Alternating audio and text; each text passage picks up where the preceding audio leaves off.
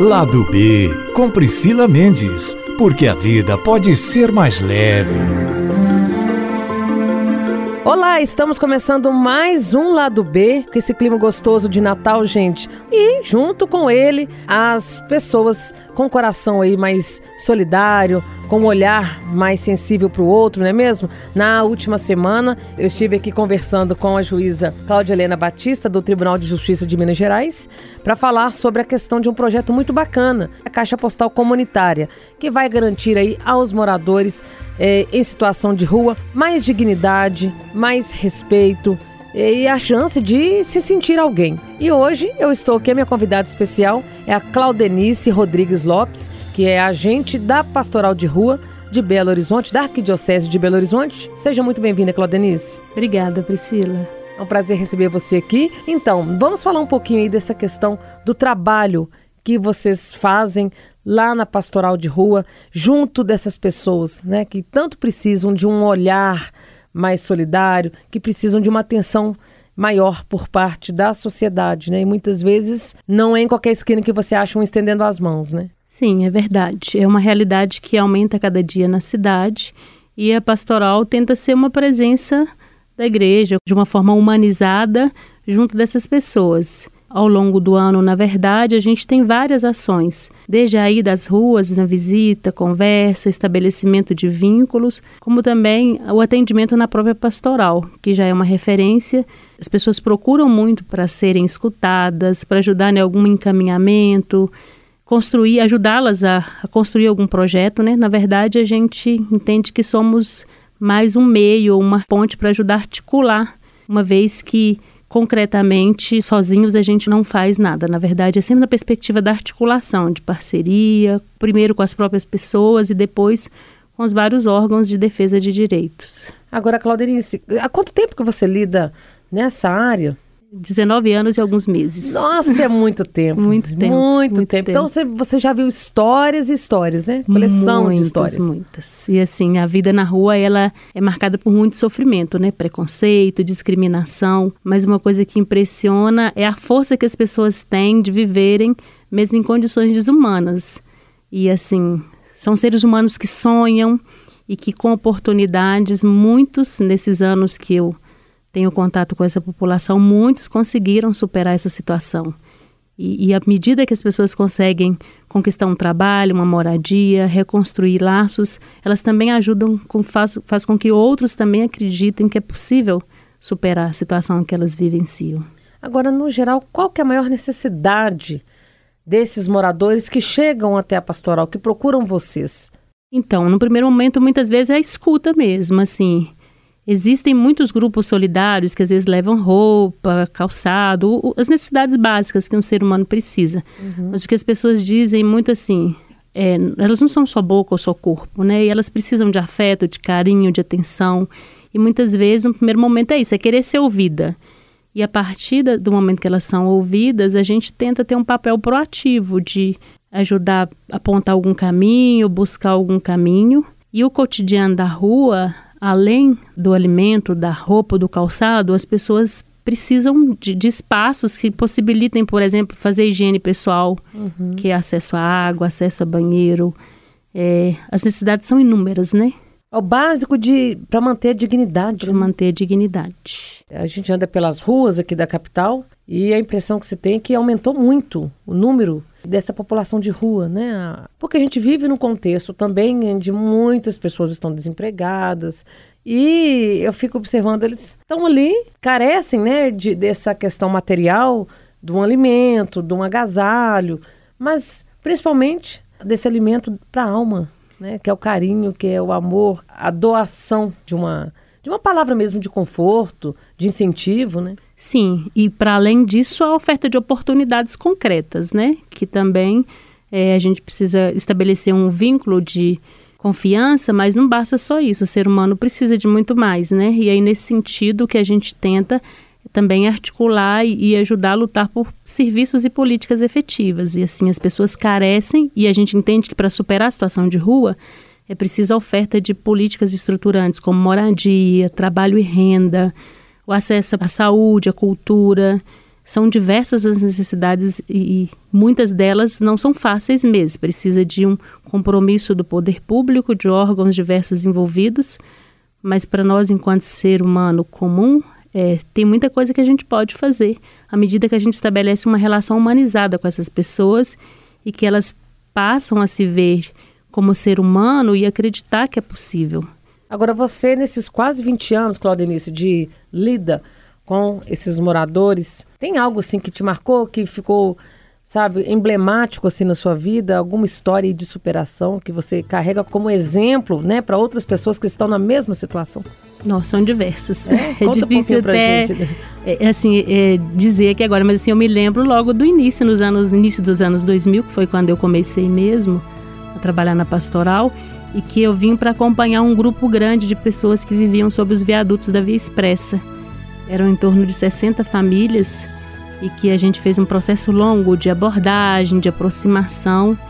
E, e naquela época existiam famílias inteiras e tinha uma família com quatro gerações na rua. Nossa. E aí, assim, é, recentemente eu estive na casa da terceira e quarta geração.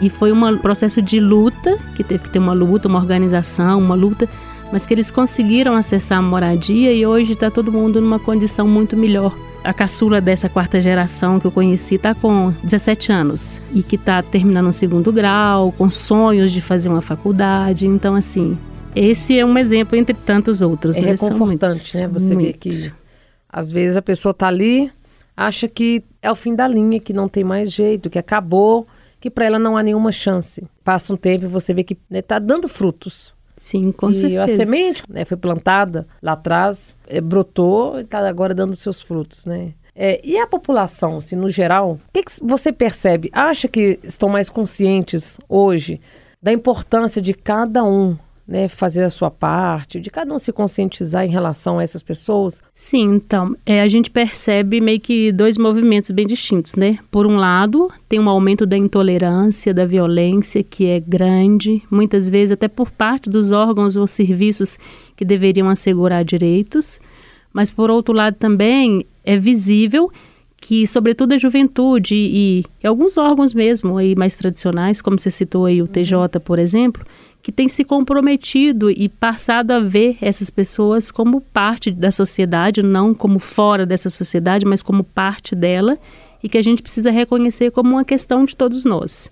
E assim, e tem jovens, é, esse ano, por exemplo, foram diversas faculdades, estudantes que procuraram a pastoral e que têm desenvolvido ações concretas junto dessas pessoas reportagens que nós já fizemos e você conversa com pessoas nas ruas, muitos estão ali por opção, porque já não, não se reconhecem mais dentro da família, por algum motivo se sentiram excluídos e acabaram procurando na rua a liberdade. E ali a chance de manter os vícios, por exemplo. E outros estão por falta de opção mesmo, por condições financeiras muito desfavoráveis, questões sociais desfavoráveis e ficam ali à margem, né? À margem de quem passa em um carro e olha para essa pessoa da janela já com um certo preconceito, com um certo medo. A margem das próprias autoridades, é, eu acho que falta um olhar mais sensível também por parte de alguns agentes públicos para essas questões, implementar mais políticas voltadas para a educação, né, enfim, e com chance de emprego para essas pessoas. Porque eu acho que o emprego, ele te ressocializa, né, ele te dá uma chance de, de você se inserir novamente na sociedade, traz dignidade, né? ou seja, a pessoa poder receber algo, é, poder ser remunerado pelo suor, pelo próprio suor. Né? E aí o que a gente vê também, quando você encontra outras pessoas nas ruas, é, essa população não quer trabalhar. Pode trabalhar e está aí pedindo no sinal, né? A gente vê muito isso. É, uma, é muito difícil, né? Lidar com, com esses dois lados, né? De um lado Sim. o preconceito, do outro aquele que precisa, mas também não tem tanta chance assim. E é um fenômeno que é complexo mesmo, né? Não é só uma coisa, né? Quando a gente fala a pessoa escolheu ficar na rua, ela às vezes escolheu diante de uma situação que ela está vivenciando, né? Às vezes ela, a família, por exemplo, é quem foi alguma relação ali que desencadeou um processo de ida para as ruas. E às vezes não é simples pensar, por exemplo, que ela vai voltar um convívio familiar. E aí são questões, tem as questões de ordem social, mas tem as questões de ordem subjetivas de cada um, né? E aí que pensar um processo de superação da rua é um tanto de coisa junto. Uhum. É ter a oportunidade da moradia e do trabalho, porque sem uma moradia é difícil manter um trabalho, por exemplo, mas também cuidar dessa pessoa como ser humano, com tudo e com todas as necessidades que a gente tem. E qual é a maior dificuldade que vocês têm ao desempenhar esse trabalho? Sim, por um lado, é relação com as pessoas, que tem aumentado, como você disse, né, o número de pessoas na rua, mas também o tempo de vida nas ruas. Quanto mais tempo a pessoa está na rua, mais difícil é ela conseguir superar essa situação. E aí trabalhar a questão da autoestima é um desafio cotidiano. É, por outro lado, a falta de oportunidades mesmo reais para encaminhar para moradia, para trabalho e depois esse trato com a cidade. É muito comum, por exemplo, e é fato que pessoas na porta de determinado estabelecimento, ela, na nossa porta também ela incomoda, né? Primeiro por nos colocar em xeque, a gente não, não quer se ver naquela situação e é muito triste ver as pessoas nessa uhum. situação. E por outro lado, não existe espaço na cidade para as pessoas cuidar da higiene, acaba usando muitas vezes o espaço público. Isso acaba sendo motivo de tensão muito grande entre o comércio, os moradores de determinada região com quem está nessa situação. Outro dia eu vi uma cena que me marcou muito, gente, muito. Eu estava passando na Avenida do Contorno ali no Floresta. De um lado, e eu estava né, no sinal, parada no sinal. De um lado, tinha é uma grande confeitaria. E ali, uma senhora com uma criança comendo um pedaço de, de torta, né? Não deu para ver direito, mas do lado de cá do vidro, uma outra senhora com uma criança, de, devia ter uns três aninhos mais ou menos, e aquela criança e a mãe revirando lixo daquela mesma confeitaria. E aí eu parei por algum momento, fui fazendo uma reflexão de vida. Falei, gente, que contraste. Num mesmo local, a gente vê duas realidades completamente diferentes. Não é? Sabe? Isso é de doer o coração. Eu vou, eu vou falar assim, porque você vê situações, principalmente envolvendo crianças, dói muito. Você tem aquela opção. Refletir sobre aquilo, se perguntar o que, é que eu posso fazer para tornar talvez o cotidiano dessas pessoas um pouco melhor, né? Ou você pode seguir em frente, simplesmente, né, falar não é comigo e ignorar. Então tem dois caminhos aí. É, e que não é simples, né? Ou de fato você vai para o lado humano e tenta fazer alguma coisa e às vezes nem sempre o caminho que você faz é o que vai ajudar de fato, e que não é fácil mesmo. É. Ou você fecha os olhos, né? E, é, e as pessoas hoje, eu creio também que por conta da violência, da criminalidade, as pessoas até. Tem muita gente que quer ajudar. Tem muita gente que se propõe a ajudar, mas ficam com receio. Porque, por exemplo, você vai dar um dinheiro, aí tem aquela velha máxima que a gente escuta, né? Você vai estar contribuindo para que essa pessoa se afunde ainda mais nas drogas. Você que lida com essas pessoas, né, em boa parte do seu tempo aí, de fato é isso mesmo? Você não pode generalizar, né? Eu, eu, por exemplo, pessoalmente evito o máximo dar dinheiro, não porque vou fazer juízo de valor. Eu acho que se a pessoa está pedindo, é claro que com o tempo a gente vai aprendendo a, a ter clareza. Isso é para isso ou para aquilo, né? Mas não vou com julgamento de valor. Uhum. Mas por outro lado, às vezes, por eu estar tá na área, é mais fácil eu poder articular ou encaminhar com alguma entidade que de fato vai poder ajudar aquela pessoa. Agora, se a gente vê que está com fome mesmo, né? Você pode dar um lanche, você uhum. pode sei lá, dar uma refeição. E, e às vezes tem situação que você acaba dando dinheiro mesmo, né?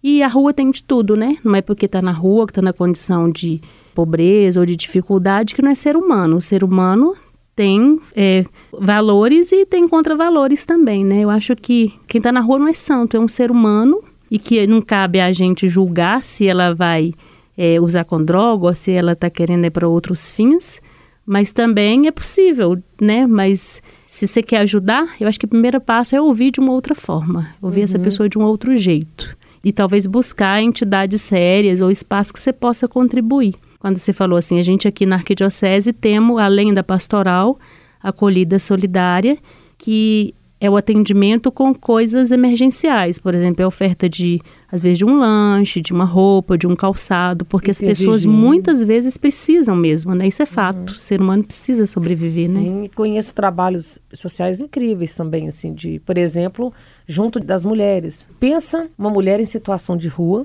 uma mulher ali que precisa de itens básicos de higiene, como, por exemplo, um absorvente, e não Sim. tem. Então, eu conheço também um grupo que são as meninas do Las Chicas de Chico. Então, essas meninas elas passam distribuindo kits de absorvente, por exemplo, kits de higiene para essas mulheres. É um trabalho muito bacana, né? Com certeza. É muito legal.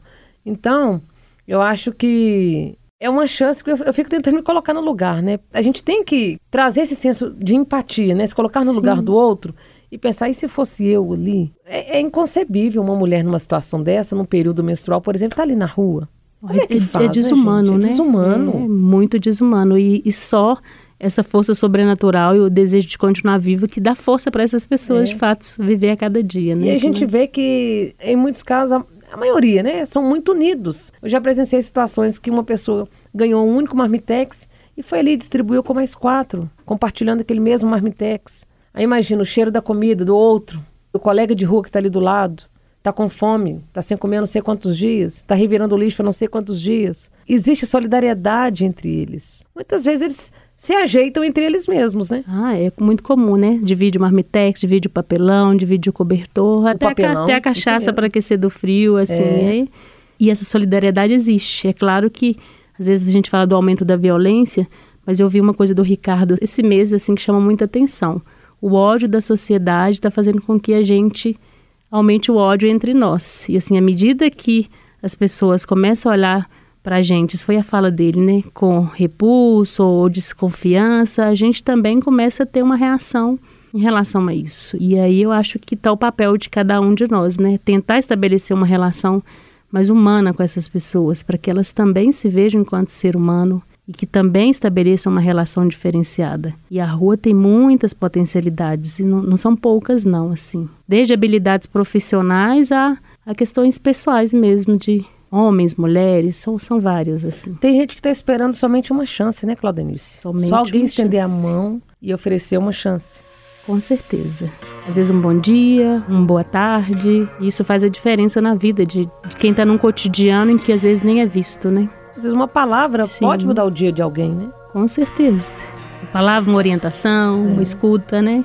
Às vezes nem precisa falar muita coisa, é ouvir. Uhum. Claudenice, as pessoas que quiserem ajudar, procurar a pastoral de alguma maneira, para saberem como contribuir mesmo com essas pessoas né, em situação de rua, o que, é que deve ser feito? Então, a gente funciona no, no, aqui no Vicariato Social e Político, na rua Além Paraíba, 208, na Lagoinha. É, nossa equipe conta com muitos agentes voluntários. Se quer fazer parte da equipe, desenvolver algum trabalho junto com a gente, ou mesmo disponibilizar algum material, algum serviço. E aí, como eu disse, além de nós, também tem outro serviço que é o da acolhida, que também recebe doações de roupa, de calçados. A gente apoia grupos que estão na luta por moradia, que carece de. Às vezes a pessoa consegue a casa, mas não consegue o botijão, não consegue a cama, não consegue o básico para uma casa. É, nesse momento, por exemplo, a gente está fazendo uma campanha para uma pessoa, uma mulher que está grávida, o neném está quase nascendo e ela precisa de praticamente tudo. E assim, não é porque ela já está num, numa casinha, que é numa ocupação, que a vida dela está resolvida. E aí a gente também tenta buscar apoio nesse sentido, de ajudar com que a pessoa se fortaleça e consiga de fato superar a rua.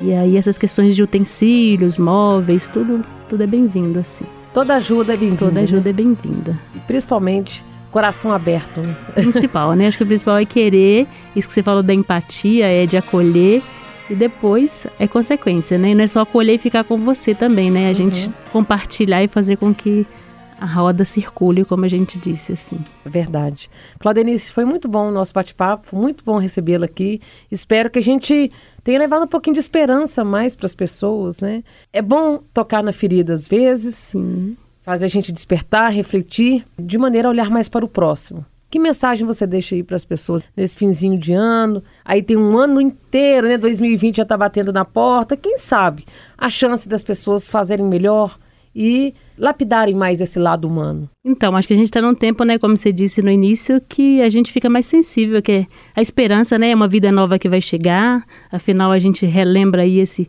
Jesus que nasceu entre os pobres e que sempre lutou do lado deles e assim, queremos que a gente pense aí que cada dia a gente pode fazer alguém ter uma vida melhor e que essa vida renasça a partir da relação que a gente estabelece com o vizinho, de prédio, de casa, mas também o vizinho que às vezes está na nossa porta, na esquina que a gente passa todo dia, né?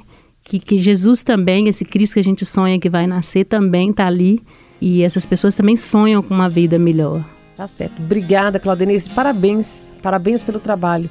Que não só você, mas toda a equipe né, da Pastoral de Rua. Obrigada, eu que agradeço a oportunidade Muito obrigada, gente. E o Lado B vai ficando por aqui. Espero que vocês tenham gostado e até o próximo episódio. Um beijo, toda a minha gratidão e até lá.